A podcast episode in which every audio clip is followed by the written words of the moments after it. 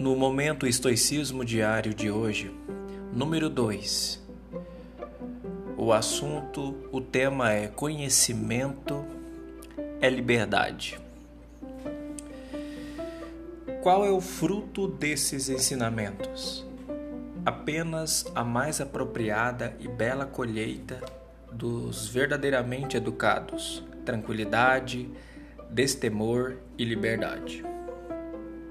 Nós não devemos confiar nas pessoas que dizem que apenas as pessoas livres podem ser educadas, mas sim nos amantes da sabedoria, que dizem que apenas os educados podem ser livres. Epitetos. Educação não significa escolarização. Para existir educação, não é necessário que existam escolas.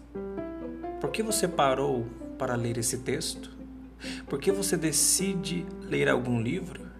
Por que você faz algum curso ou assiste uma palestra? Por que você deseja obter algum conhecimento? Não porque você quis passar o tempo. Existem formas mais simples de passar o tempo. Todo momento dedicado ao conhecimento é um momento dedicado à educação. Mas conhecimento por si só leva a lugar algum. O conhecimento aplicado prática, reflexão ou meditação que traz os frutos. Conhecimento aplicado traz autoconhecimento. Autoconhecimento é a verdadeira educação. Apenas aqueles que conhecem a si mesmos podem ser livres. Conhecimento é liberdade. O que você tem aprendido? O que você tem aplicado? Cada momento de prática do conhecimento reflete você. Aprenda a ler nas entrelinhas do que você faz e descubra pedaços seus que você não conhecia. Aplicação pessoal.